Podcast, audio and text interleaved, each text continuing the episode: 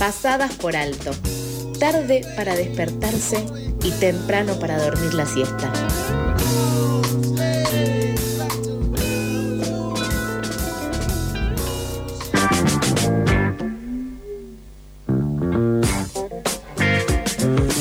15 grados en este hermoso jueviernes y acá estás en Pasadas por Alto y acá seguimos con más noticias. La Agencia de Acceso a la Información Pública inició un proceso de consulta pública para la actualización de la Ley de Protección de Datos Personales que fue sancionada en el año 2000 con el objetivo de renovar la normativa en función de las transformaciones tecnológicas en las últimas décadas. Con este objetivo, la agencia pública convoca un debate participativo abierto y transparente, que entrará habilitado desde el 11 de octubre y del que también participan diversas organizaciones sociales especialistas en el tema. Acerca de esta convocatoria pública estaremos hablando con Beatriz Usaniche, directora de Fundación Vía Libre, una organización que defiende los derechos humanos en torno y mediados por tecnologías digitales. ¿Cómo estás, Beatriz? Lautaro, eh, quien te habla y Toto te saludan. Hola, buen día, ¿cómo les va? Muy bien, muchas gracias. Eh, muchas gracias por darnos estos minutitos para poder charlar. Eh, para poder arrancar, queríamos saber cuáles son eh, las demandas que se están exigiendo sobre para poder cambiar la normativa vigente, ya que sabemos que está sancionada desde el 2000 y obviamente las tecnologías a través del tiempo han cambiado rotundamente desde hace 22 años atrás. Queríamos saber más o menos cuáles son los puntos que querían cambiar acerca de, esta ley? Bueno, algunos de los puntos no tienen tanto que ver con el avance tecnológico, aunque otros sí lo tienen. Eh, hay un elemento crucial que es el que está empujando institucionalmente, si se, eh, quiere, eh, la, la, actualización de la ley, que tiene que ver con que em, muchos negocios de empresas europeas eh, radicadas en Argentina dependen de algunas características de las leyes de protección de datos. Nuestra normativa, la que está aprobada en el año 2000, es una norma que está eh, fundada en el derecho europeo, digamos. Mm. La, lógica de la legislación de protección de datos em, es la está basada en la doctrina europea. Y Argentina tiene desde hace ya varios años una homologación con la Unión Europea en términos de que nuestra ley cumple con estándares apropiados para la circulación de datos entre Europa y eh, nuestro país. Esa homologación está pendiente de un hilo hace años porque hay cosas que nuestra ley no está cumpliendo y entonces en cada revisión que hace la Unión Europea dice, bueno, el caso argentino hay que esperar que actualicen la ley y demás. O sea, formal, digo, hay un montón de razones para actualizar la ley, eh, pero lo cierto es que lo que apura este trámite es que se está por caer esa homologación con la Unión Europea. Y eso es, es, un elemento importante para quienes hacen negocios entre Argentina y la Unión Europea. Imaginen ustedes eh, que hay un volumen de negocios importante ahí. Eh, esa es la primera razón por la cual la ley va a ser modificada eh, y se está trabajando y en el Congreso también se está avanzando con otras otros acuerdos y demás. Después hay varias cuestiones, como por ejemplo la necesidad de em, mejorar la ley en términos de el perfil de la autoridad de aplicación, el perfil del tipo de multas que puede imponer la autoridad de aplicación, eh, algunas definiciones de la legislación que deberían actualizarse, algunas cuestiones vinculadas con el tráfico de los flujos transfronterizos de, datos, eh, y algo que sí tiene mucho que ver y que es quizás lo que se está poniendo, lo, que está generando una visibilización más eh, importante de esta, de esta actualización de la ley, es que sí hay una novedad en términos de eh, protección de datos de, el, de datos lo que se conoce en el mundo de las empresas de tecnología como datos mm. inferenciales.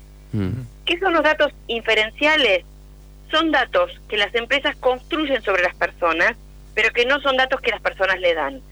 Si tenemos que hacer un balance hoy día, las grandes empresas de Internet, las empresas que trabajan con eh, procesamiento de datos de las personas, probablemente tengan eh, de nosotros, de cada de tuyos, míos, de la audiencia, más datos construidos que datos que nosotros les damos efectivamente, que tengan más información inferida sobre nosotros que la información que efectivamente nosotros acordamos otorgarle. Sí, se dice. Y esos datos, que también son datos personales, no están a resguardo con la ley actual y se aspira a que se resguarden en la ley nueva.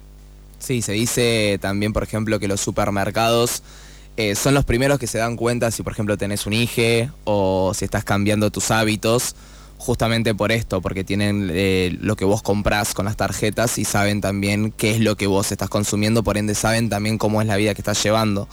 Eh, tenía una pregunta, cuando hablamos del reglamento este de, de, España, de Europa, nosotros sabemos que Europa es más la líder en lo que sería protección de datos, nos estamos refiriendo a la GDPR, ¿no? El Reglamento General de Protección de Datos. Claro, Europa actualizó, su, Europa tiene normativa de protección de datos desde finales del siglo pasado, ese es el que ha hecho, digamos, punta, como bien decís, tiene un liderazgo a nivel internacional en la materia y su GDPR, el Reglamento General de Protección de Datos, marcó de alguna manera eh, un antes y un después en cómo se ve la regulación actual. No es el único, déjame que agregue algunas cosas, por ejemplo, eh, la, hay dos legislaciones que no se consideran demasiado. Eh, una es la legislación de protección del consumidor eh, del estado de California, en los Estados Unidos, que es muy bueno en relación a protección de datos. Mm. Ahí está protección de datos subsumido a las legislaciones de consumidor.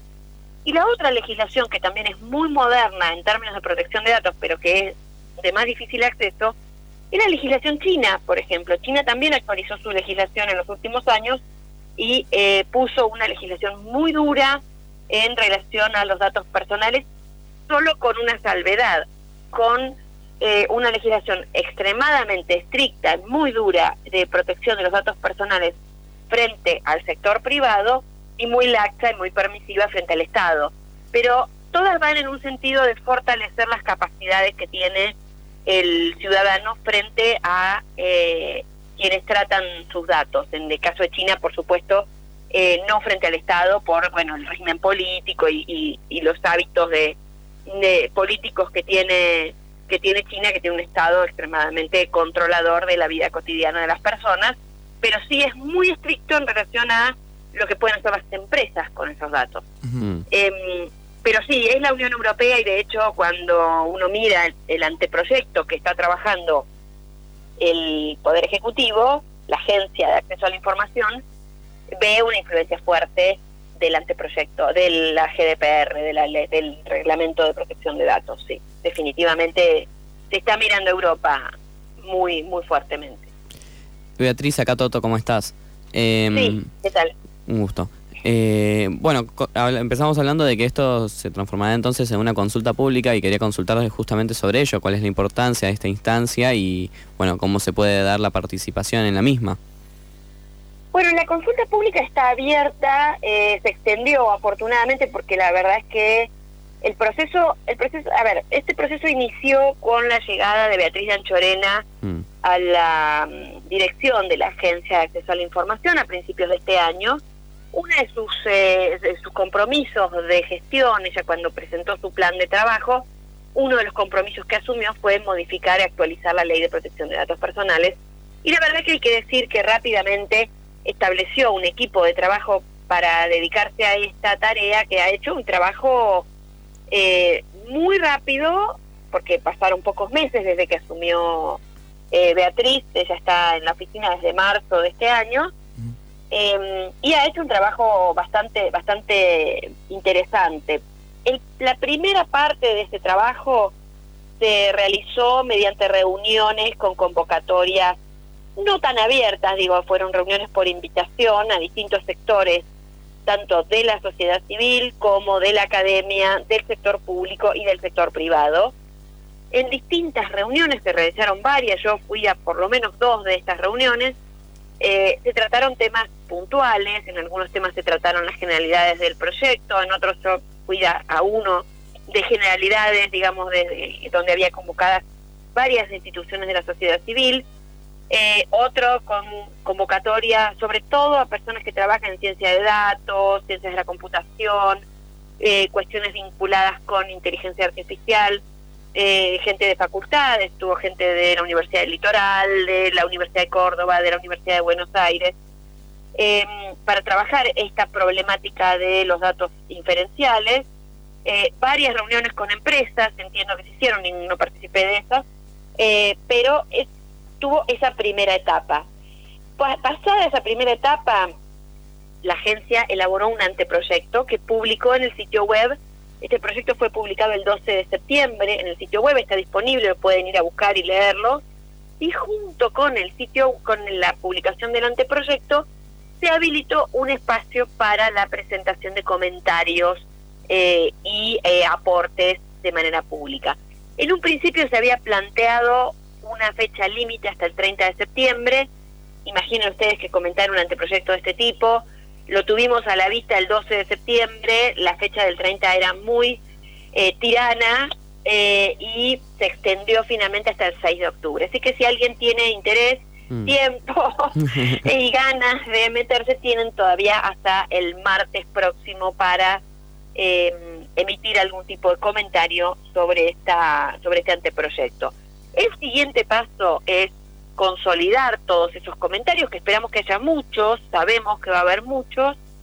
Eh, acá ya no sé cómo se va a hacer, si estos comentarios se van a incorporar al anteproyecto, se va a mm. modificar el anteproyecto en base a estos comentarios, o si se va a enviar al Congreso el, el anteproyecto con, el, con los comentarios o qué va a pasar, digamos. Esto la verdad es que habría que preguntarle a la gente de la agencia cómo van a operar esta, esta transición, pero lo cierto es que esto va a ir como comunicación del Poder Ejecutivo a la Cámara de Diputados. Y ahí, en la Cámara de Diputados, se espera un debate, como todos eh, ya sabemos, donde va a haber, por supuesto, modificaciones, discusiones.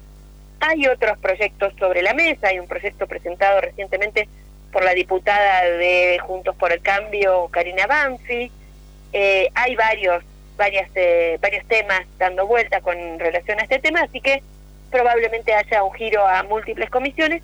El objetivo declarado de la agencia es aprobar esta reforma antes de fin de año. Consideran también que hay un mundial y que el año legislativo se termina el 30 de noviembre y que estamos en la cuenta regresiva eh, pero bueno, tenemos la aspiración de que, eh, más allá de esta consulta pública, podamos participar de los debates en el marco de la del trámite parlamentario. Vamos a ver que, cuán abiertas son las comisiones que lo traten para que vayan especialistas o si toman los documentos que estamos enviando a la agencia, vamos a ver qué, qué pasa. Está abierto este proceso todavía. Eh, Beatriz, una última pregunta que te tengo para hacer. cuando hablamos de protección de datos, eh, claramente estamos hablando desde el lado de, los usuarios, cómo las empresas pueden utilizar eh, los datos que nosotros vamos dejando, esas migajas que vamos dejando eh, en la web.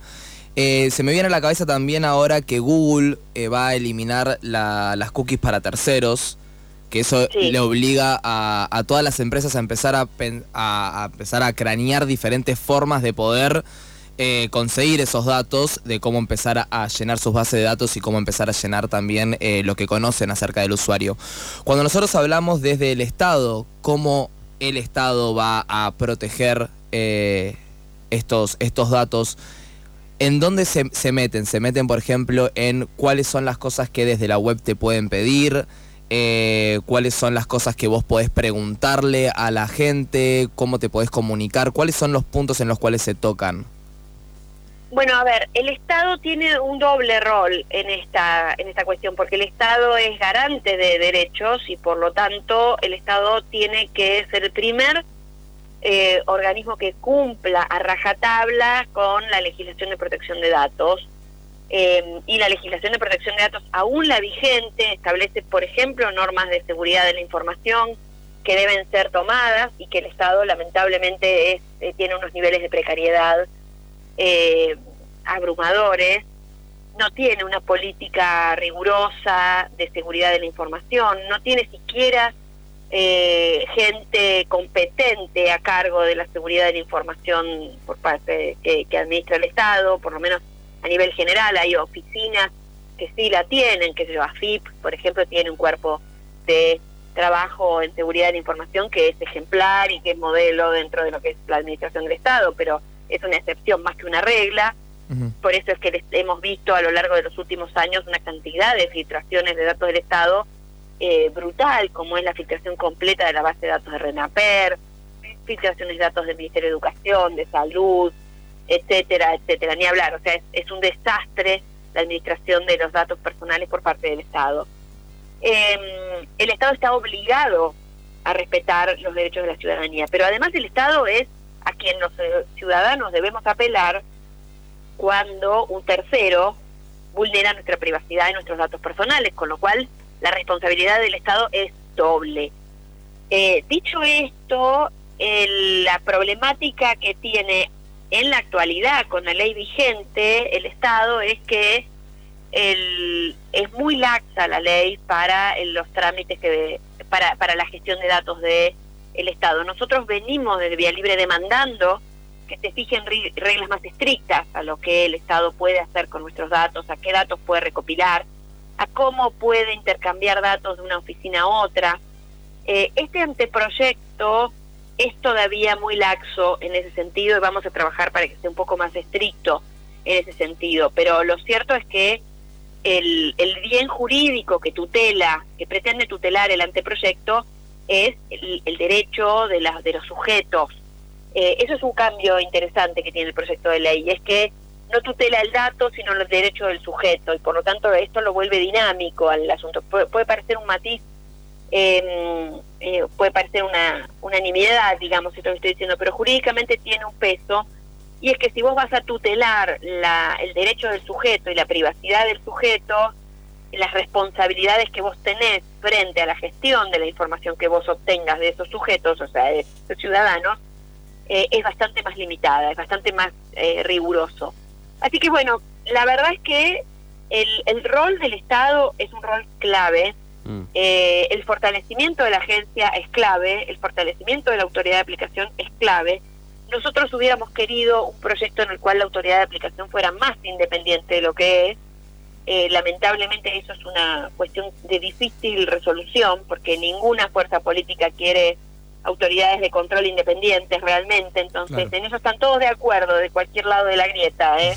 Nadie quiere eh, organismos de control que sean efectivamente organismos de control sobre lo que hace el Estado. Claro, totalmente. Em, digamos, eh, y eso es un problema serio que tenemos los ciudadanos.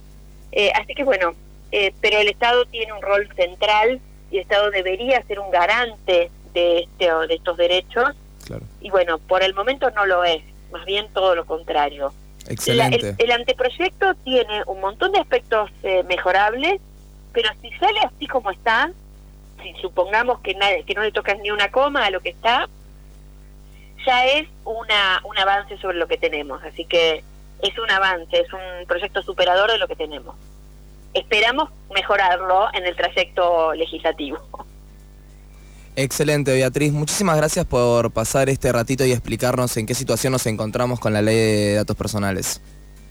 Muchísimas gracias a ustedes por dedicarle eh, tiempo a este tema que parece un tema eh, menor dentro de los problemas que tiene la gente cotidianamente, pero sepan que no es para nada un tema menor. No, para nada. Muchísimas gracias. Pasaba Beatriz Busaniche, directora de Fundación Vía Libre, una organización que defiende los derechos humanos en torno a los medios por tecnologías digitales.